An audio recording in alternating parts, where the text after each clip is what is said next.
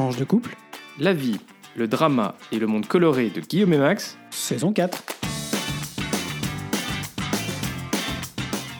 Bonjour, bonsoir. Nous sommes Guillaume, et Max et on vous souhaite la bienvenue dans ce 14e épisode de la saison 4 de Tranche de couple. Épisode qu'on a choisi d'intituler santé, Santé, sobriété. sobriété. Comme d'habitude, on vous invite à vous abonner à ce podcast pour être notifié des nouveaux épisodes diffusés le lundi tous les 15 jours. Et on se retrouve aussi entre-temps sur notre page Facebook et notre compte Twitter quand, bah, quand, oui, quand on a le temps de tweeter des choses, mais on essaye toujours de tenir nos promesses. Toujours, euh, notre, notre, notre nom, c'est tranche, le chiffre de couple, comme le nom du podcast, ou par mail sur tranche, le chiffre de couple, at gmail.com. Enfin, n'hésitez pas à partager cet épisode s'il vous a plu. Comme d'hab, on revient là-dessus à la fin de l'épisode. On commence tout de suite par euh, notre rubrique Actu. Et Guillaume, c'est toi qui nous fais un petit point sur euh, la guerre en Ukraine. Absolument triste anniversaire que celui du début de la guerre, enfin, pas du début, mais euh, des un an de la guerre en Ukraine, euh, du lancement de cette guerre d'agression par la Russie en février l'année dernière. C'est l'occasion cependant de faire le point sur le conflit et d'essayer de comprendre ce qui pourrait se passer dans les mois qui viennent. On est euh, donc sur une guerre qui dure beaucoup plus longtemps que ce qui était prévu par euh, les génies du Kremlin et de l'armée russe et leurs trois jours promis d'opération militaire spéciale, SIC, c'est comme ça qu'ils avaient appelé ça et qu'ils appellent toujours ça aujourd'hui. Ce n'est pas une guerre selon la rhétorique du Kremlin, on le rappelle, Euh, et évidemment beaucoup plus longtemps euh, donc euh, que ces- ces trois jours prévus. On est là donc sur un an et on est dans un conflit, on le verra après, qui va probablement durer encore. La place n'est clairement pas, en tout cas à ce jour, à la négociation. Personne n'en a envie. Tout le monde prétend, euh, surtout les Russes en fait, prétendent qu'ils sont ouverts, mais en réalité, euh, les Ukrainiens ne sont pas ouverts à la base de négociation même. Pour les Ukrainiens, euh, il s'agit de ne perdre aucun des territoires, ni la Crimée, ni les deux régions du Donbass. Pour les Russes, il s'agit que les Ukrainiens reconnaissent que ces territoires appartiennent désormais à la Russie. Euh, autant dire que pour l'instant, on est globalement dans l'impasse. Et on est dans un rapport de force euh, sur... euh, et donc la question, ce sera qui pourra tenir le plus longtemps. Euh, la Russie paraît isolée, mais dispose du soutien implicite et peut-être aussi du soutien matériel, en tout cas non pas diplomatique, mais peut-être aussi matériel, même si ça n'a pas été confirmé par d'autres sources que par certaines sources de renseignement américains, de la Chine et ouvertement officiellement de l'Iran, qui est un grand fournisseur de drones. Euh, ainsi que de l'héritage de l'URSS, euh, d'une armée pléthorique et de chars à canon en quantité bien supérieure à celle de l'Ukraine. Puisque une guerre qui dure, une guerre qui est une guerre de position, euh, ce qui se passe aujourd'hui, c'est une guerre aussi où on perd malheureusement énormément de- de- d'hommes.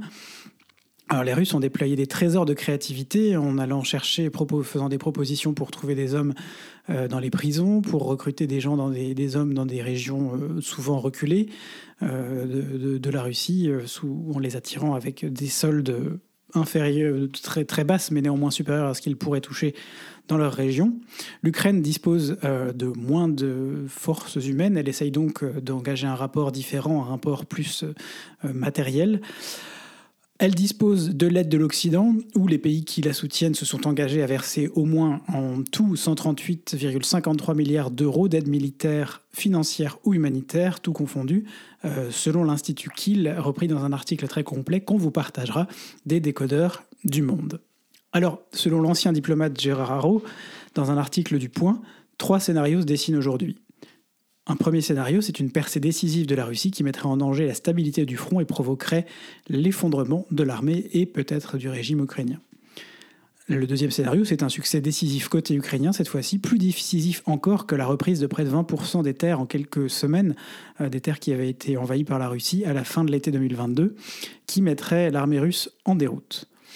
Ou, troisième scénario, une guerre de position telle qu'elle existe finalement, telle qu'elle se matérialise aujourd'hui, longue et coûteuse tant pour les belligérants que pour leurs alliés officiels ou officieux respectifs.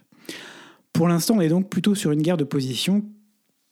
L'attention des Occidentaux est concentrée sur la reprise probable euh, maintenant de la ville charnière de Bakhmut par l'armée russe euh, et les membres euh, du paramilitaire, de l'unité paramilitaire Wagner. Mais les observateurs s'accordent à dire que ce serait un succès extrêmement limité en termes d'impact réel euh, de sa portée militaire réelle.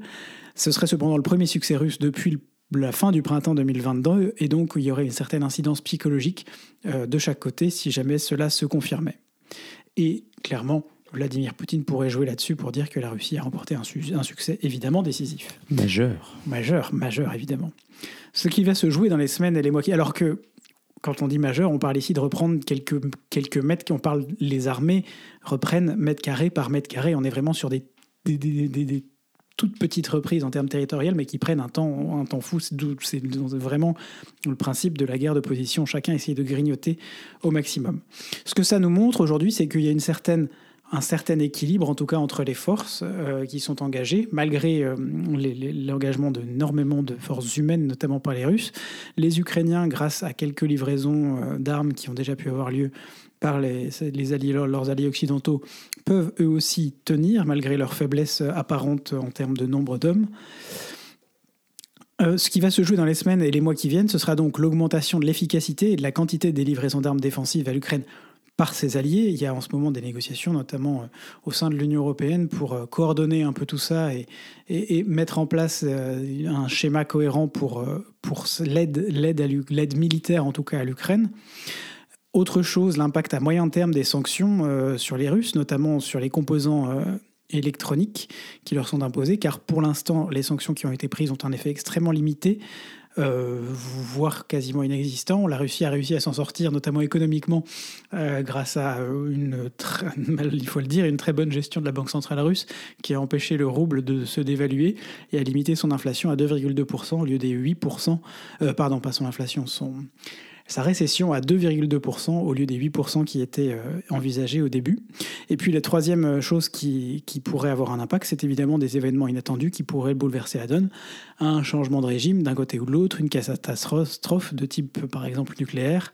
Je ne parle pas ici d'une guerre nucléaire, mais vraiment une catastrophe. On sait qu'il y a plusieurs centrales nucléaires, notamment la centrale de Zaporizhia, qui sont au centre du conflit et qui sont utilisées, euh, aujourd'hui euh, sous contrôle russe comme euh, base arrière militaire, avec plus de 1000 soldats qui seraient stationnés, notamment à Zaporizhia. Clairement, les Ukrainiens ne sont pas sortis d'affaire, la Russie non plus, mais la guerre se joue à une échelle bien plus grande, avec notamment en toile de fond les tensions accrues entre la Chine et les États-Unis, petit rappel sur l'épisode du ballon espion, le gros drama autour de ce ballon espion et l'apparition d'une part d'une repolarisation du monde par rapport à la, la globalisation, mondialisation qu'on avait jusqu'à maintenant, entre d'un côté la Chine et la Russie, de l'autre les USA, l'Union européenne et puis quelques alliés, l'Australie, le Japon par exemple. Euh, qui, et puis un troisième pôle qui prend pas position ouvertement, mais qui cherche à tirer le meilleur profit de la situation, essentiellement constituée des pays du Sud, l'Inde, l'Afrique et euh, l'Amérique du Sud. Affaire à suivre donc, en espérant une issue à cette guerre qui, comme toutes les guerres, ne bénéficie en réalité à personne d'autre qu'aux marchands d'armes et en tout cas certainement pas à l'humanité. Merci beaucoup, Guillaume. Euh, voilà, c'est sûr que c'est un conflit qui dure euh, avec beaucoup de morts et que, euh, comme on le sait, ben, en fait, on est la période là pour l'instant d'hiver.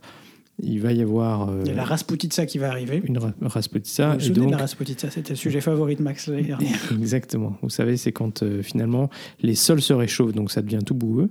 Et puis ensuite, ça se restabilise à nouveau. Et c'est là où on s'attend euh, au printemps à avoir une nouvelle offensive assez forte.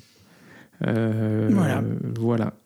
Max, à toi, et tu vas nous parler d'un sujet qui n'est pas le même, mais qui est un sujet santé euh, et sobriété, puisque on parle de, on a, l'Union européenne avait imposé, cherché à faire passer la fin de la voiture thermique pour 2035, sauf que. Et oui, il y a eu un volte-face de dernière minute. Alors, devinez de qui On s'y attend pas du tout.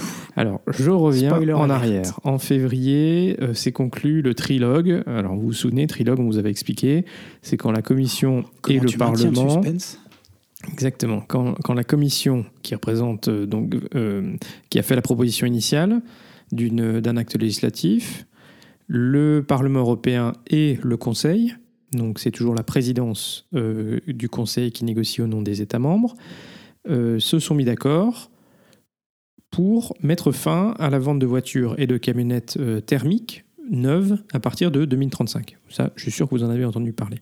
L'enjeu de cet accord historique, c'était de réduire drastiquement les émissions de CO2 des véhicules pour arrêter finalement les émissions de CO2 de véhicules neufs, et puis progressivement, au fur et à mesure que les, voitures euh, bah, euh, partent à la casse, euh, diminuer pour arriver à zéro. Alors pourquoi est-ce que c'était important? Parce que l'automobile représente aujourd'hui environ 15% des émissions de CO2 du continent, et les États membres se sont mis d'accord sur un objectif qui est de réduire les émissions de gaz à effet de serre de 50%, 55% d'ici 2030 par rapport à 1990 pour atteindre la neutralité carbone à l'horizon 2050. Donc ça, c'est la manière de, parvenir aux accords de Paris.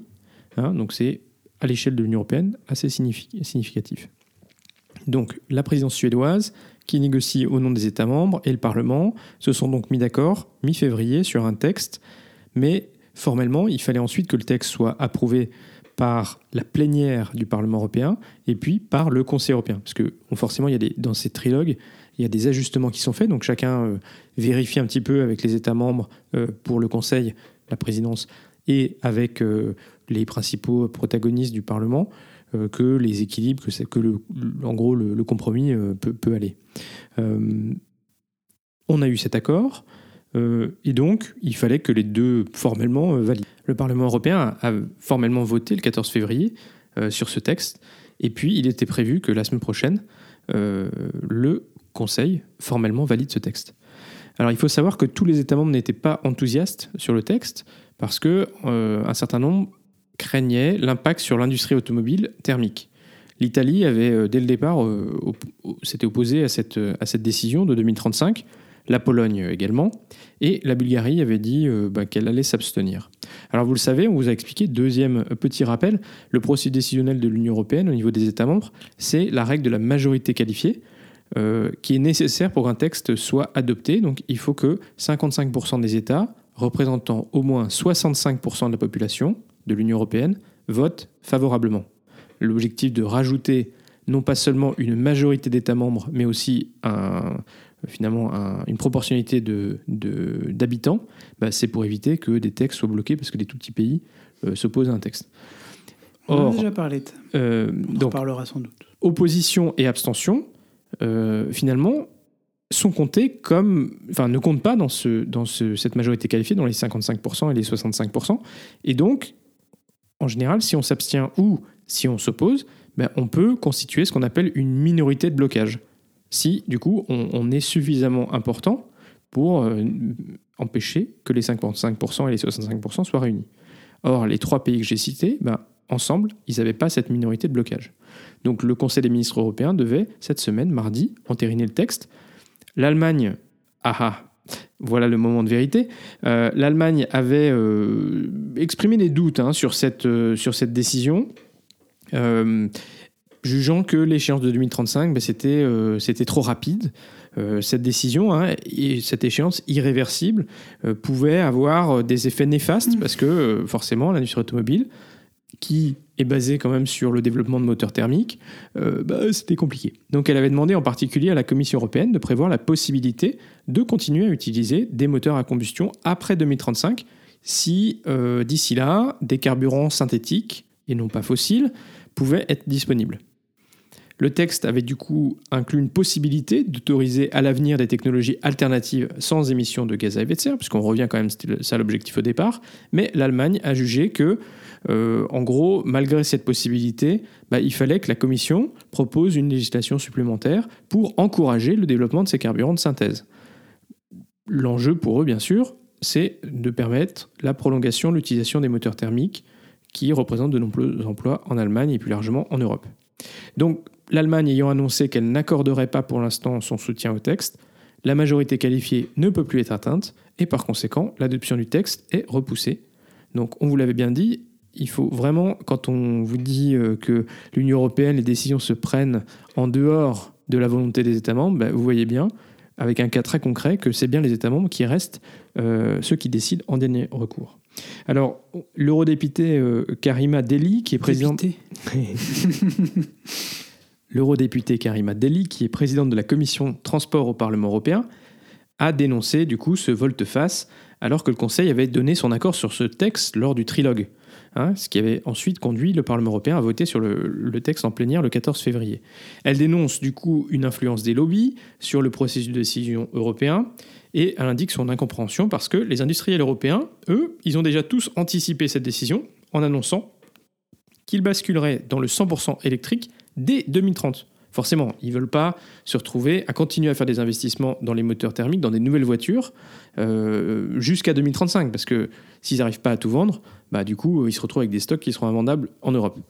Euh, et au vu des, euh, des, investissements massifs qu'ils vont devoir faire pour se tourner vers la voiture électrique, ils avaient aussi demandé à ce que, euh, en gros, on, prenne une décision une fois pour toutes, parce qu'à un moment donné, l'Allemagne, mais aussi la France, avait commencé à dire Ah, mais peut-être qu'on pourrait réviser, on pourrait se donner une, espèce de clause de revoyure en 2028. Et donc, les industriels avaient dit Non, non, nous, euh, on a besoin d'avoir un, câble un cadre stable, parce que si on commence à engager des investissements massifs, on ne veut pas avoir ensuite à euh, finalement avoir une incertitude qui fasse que ces investissements ne soient pas euh, euh, rentables, qu'on doive continuer à investir dans la voiture thermique, alors qu'en même temps, on nous demande de faire un effort considérable pour la voiture électrique. Affaire donc à suivre, mais c'est quand même un signal qui est un petit peu mauvais. Je ne vais pas du tout mettre ça en lien, mais on, a pu voir qu'il euh, y a aussi des problématiques de politique. Euh, ça, ça va mettre quand même en difficulté euh, Ursula von der Leyen, hein, parce que le Green Deal, c'est très important.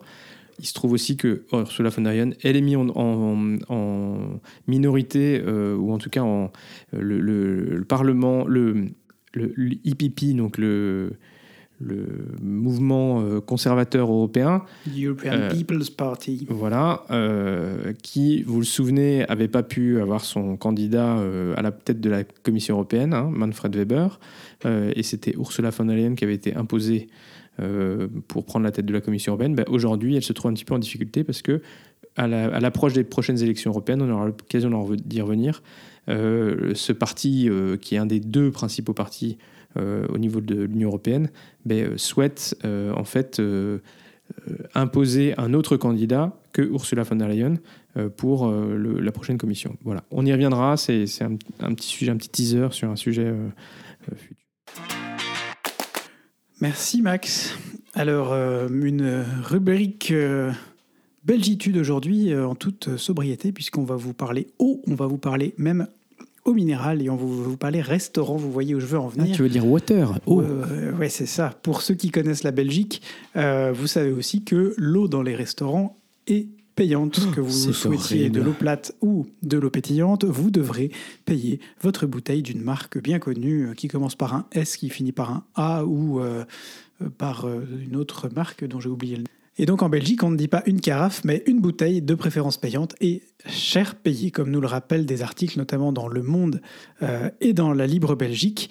Euh, le sujet est de nouveau sur la table puisque en 2019, le gouvernement wallon, alors on ne rappellera pas le millefeuille et le la répartition institutionnelle de la Belgique, mais bref, ce gouvernement avait euh, proposé euh, d'imposer l'eau gratuite, la carafe d'eau gratuite aux restaurateurs de la région.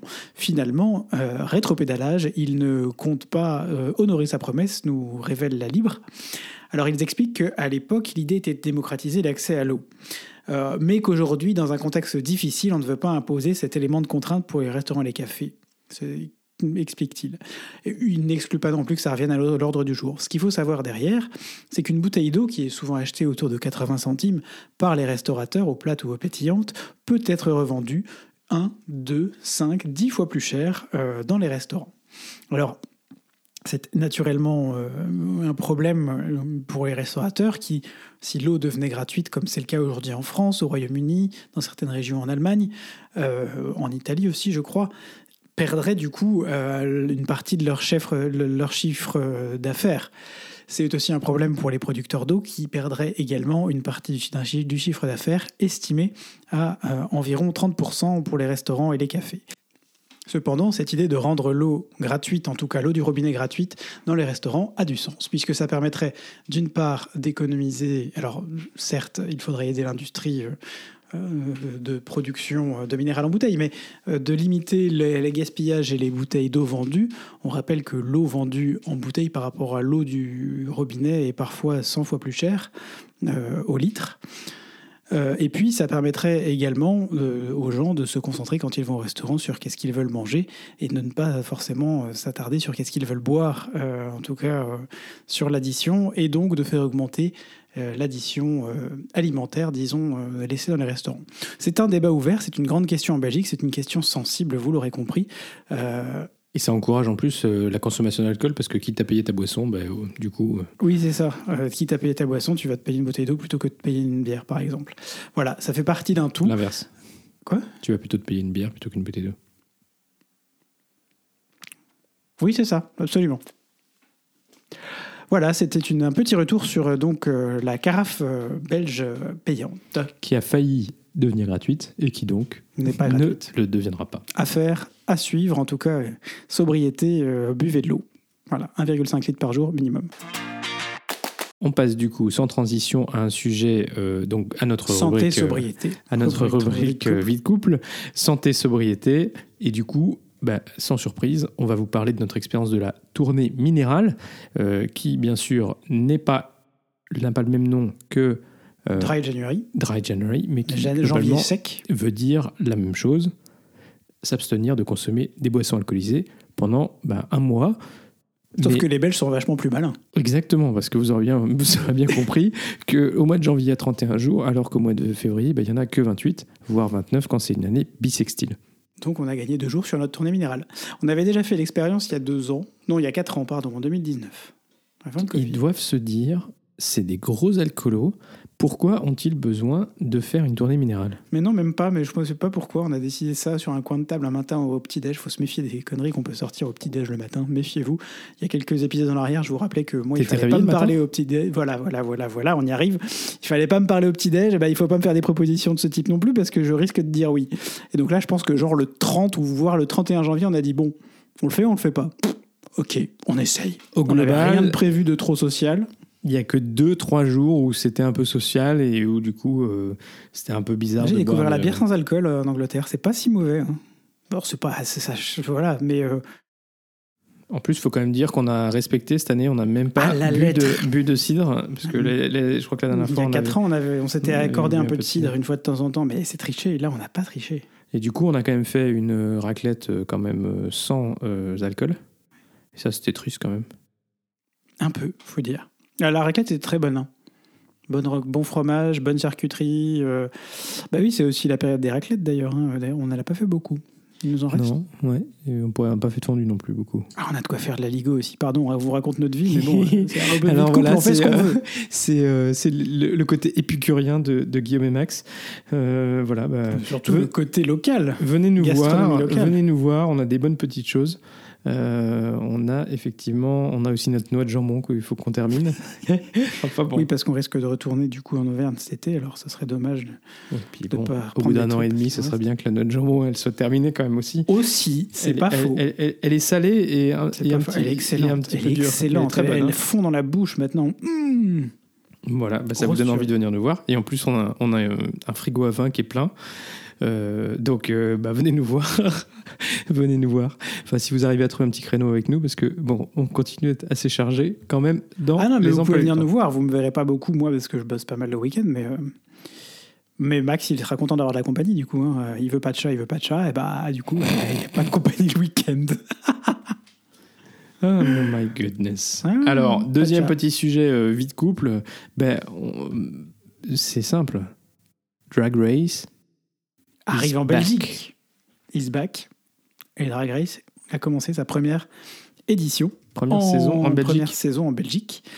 Euh, Guillaume, tu nous rappelles euh, Drag Race du coup rapidement? Je crois Bah, qu'on avait le déjà parlé, mais de, on en a déjà parlé, il me semble. Le, le concept de euh, de Drag Race, c'est donc euh, une, une compétition de, de drag queen avec en général une drag queen. Euh, Queen Queen euh, en, en présidente, de, présidente de jury et puis euh, une dizaine de, de drag queens locales belges en l'occurrence, qui, qui sont en compétition. Elles doivent réagir vite sur des thématiques, faire une petite vidéo par exemple sur un sujet imposé. un des premiers épisodes, c'était les légumes, donc il y en a qui sont tombés, ou c'était les spécialités belges, il y en a qui sont tombés sur la gaufre, ok, fine. Il y en a qui sont tombés sur le chicon, sur l'endive. Alors là, va faire une vidéo sur l'endive, mais voilà, c'est des choses un peu, des, des moments un peu créatifs. Il y a aussi un passage sur, euh, sur, le, sur le podium euh, où elles doivent défiler sur une thématique. Euh, je crois que la thématique la dernière fois c'était noir, jaune, rouge, les couleurs du drapeau belge, la thématique d'un des premiers épisodes. Voilà, c'est une bonne soirée, ça dure une heure, c'est un chouette format.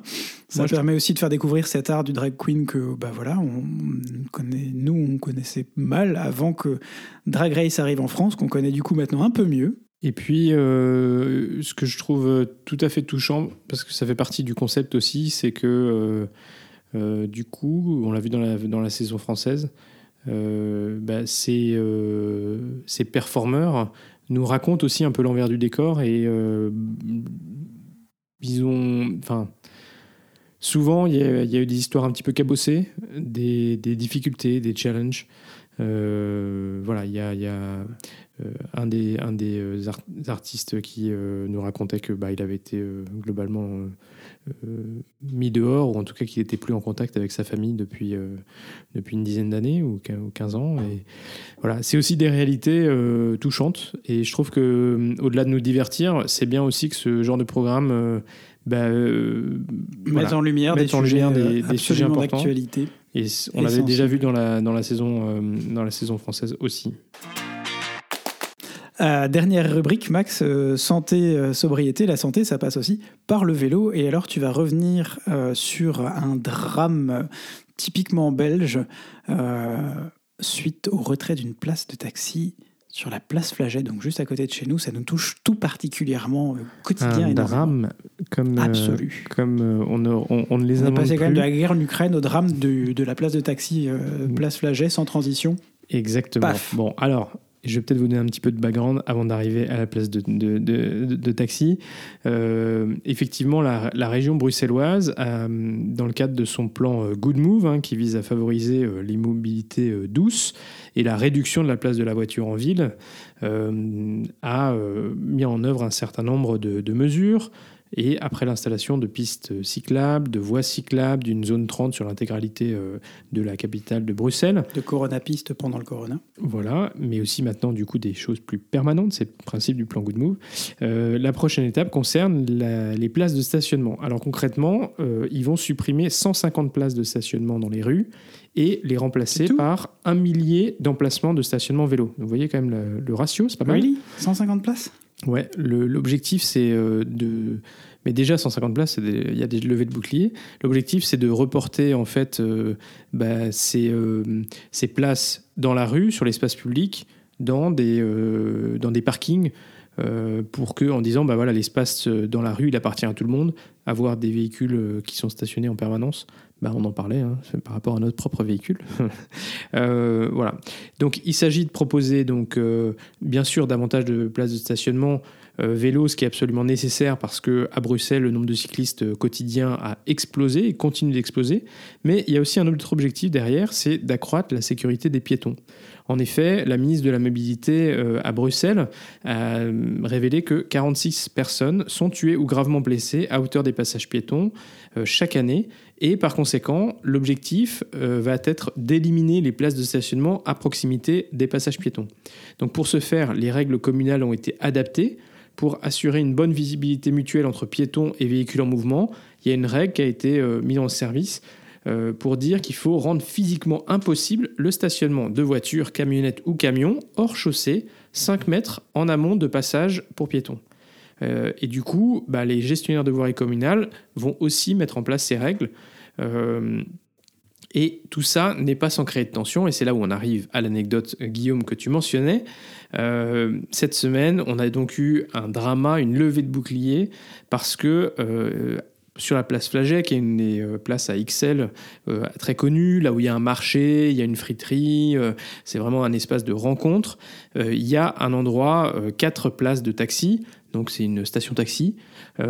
Et bah, forcément, cette station taxi, elle était placée à proximité d'un du- d'un des coins de la place, et donc d'un euh, comment dire euh, d'un passage piéton. Et du coup, ils ont fait ce qui est euh, indiqué dans la règle, c'est-à-dire qu'ils ont condamné une des places de, la file de taxi pour mettre du stationnement vélo. Et là, levée de bouclier, euh, l'association ou le- le- le- la re- représentation professionnelle, l'organisation professionnelle des taxis de, de Bruxelles a, a fait tout un truc en disant qu'ils allaient eux-mêmes démonter euh, euh, les stationnements vélos, que c'était scandaleux, tout ça. Euh, alors que, bon, globalement, nous, ça fait euh, combien de temps, Guillaume, qu'on habite là? Bientôt 8 ans? Et je n'ai jamais vu plus de deux taxis en même temps Et stationnés encore, sur ces places. Et encore, elle est, elle est souvent vide. Euh, et il y en a parfois un, Je voire pense même deux. qu'il y mais, a plus de euh, voitures qui ne sont pas des taxis qui se stationnent. que oui, non, exactement, parce qu'en plus, c'est euh, c'est à proximité de la librairie, à proximité de la, de la friterie. Donc, il y a souvent des, des voitures qui se. Voilà. Bah, en tout cas, euh, voilà. Donc, finalement, il semble que les choses rentrent dans l'ordre parce que euh, le, le, le gouvernement ou l'administration bruxelloise a décidé de leur donner une place un petit peu plus loin pour compléter. Mais quand même, on, on est un peu. c'est un peu, c'est un peu bizarre. Après, je suis tout à fait euh, conscient que si on veut réduire la place de la voiture individuelle, il faut euh, avoir une panoplie de solutions, que ce soit les mobilités douces, que ce soit euh, les transports en commun, mais aussi les taxis. Et donc, il faut aussi donner de la place aux taxis, il n'y a pas de problème. Mais c'est vrai que c'était un peu absurde qu'il y ait une levée de bouclier aussi, aussi drama- dra- dramatique. Voilà. Mais bon, on est à Bruxelles. Voilà, ça nous a fait sourire, on s'est dit qu'on pouvait vous en parler. Et en tout cas, sur le principe, on trouve que c'est une très bonne idée, effectivement, de ne pas avoir des voitures garées à proximité des passages piétons, parce que quand on est piéton, ben, on ne voit pas très bien la route et on ne voit pas s'il y a des véhicules qui arrivent. Et puis à l'inverse, les conducteurs, ils ne nous voient pas aussi attendre. Et donc parfois, on est surpris au dernier moment de trouver des piétons. Et c'est là où il y a des solutions, euh, il y a des situations dangereuses. Merci Max. Ben voilà, c'est déjà la fin de ce 14e épisode de la saison 4 du coup. Euh, santé, sobriété. Si vous êtes arrivé au bout, Bravo. et, merci. On est très heureux de vous compter parmi nos auditeurs. On en est déjà à plus de 4700 euh, téléchargements de ce podcast, donc c'est quand même pas mal et ça continue d'augmenter. On sait que vous prenez un peu votre temps parfois. J'allais Euh, dire, oui, on sait qu'il y en a qui vont écouter ce podcast dans trois semaines. Voilà, vous allez être en décalage, quoi, les gars. On essaie de faire des sujets d'actu. Je suis pas sûr que ce soit encore brûlant. Enfin, s'il y en a certains qui vont rester, mais. euh, Bah, peut-être que d'ici là, l'Allemagne aura décidé de valider le, euh, le truc. On bon, la guerre en. Ukraine, malheureusement, euh, voilà. Bon, et puis les taxis et le stationnement, bah, ça c'est. Ça c'est- fait des années que ça voilà, dure, ça va ouais, pas s'arrêter. Non, c'est vrai, vous avez le droit d'un peu de retard. Bon, en tout cas, on est très heureux de vous compter parmi nos auditeurs. Et si ce podcast vous plaît, faites-le découvrir autour de vous. N'hésitez pas à nous mettre aussi une petite note ou un commentaire sur Apple Podcast, Spotify ou votre logiciel de podcast préféré, un like sur YouTube euh, ou un commentaire et ou un like sur euh, Twitter et même un petit pouce bleu sur Facebook. Et surtout, partagez Ce podcast est diffusé le lundi tous les 15 jours ou le dimanche soir pour les plus pressés, etc. Alors, portez-vous bien d'ici au proche... D'ici au... Non, d'ici au prochain épisode. Gros bisous et à très vite pour de nouvelles tranches. Coloré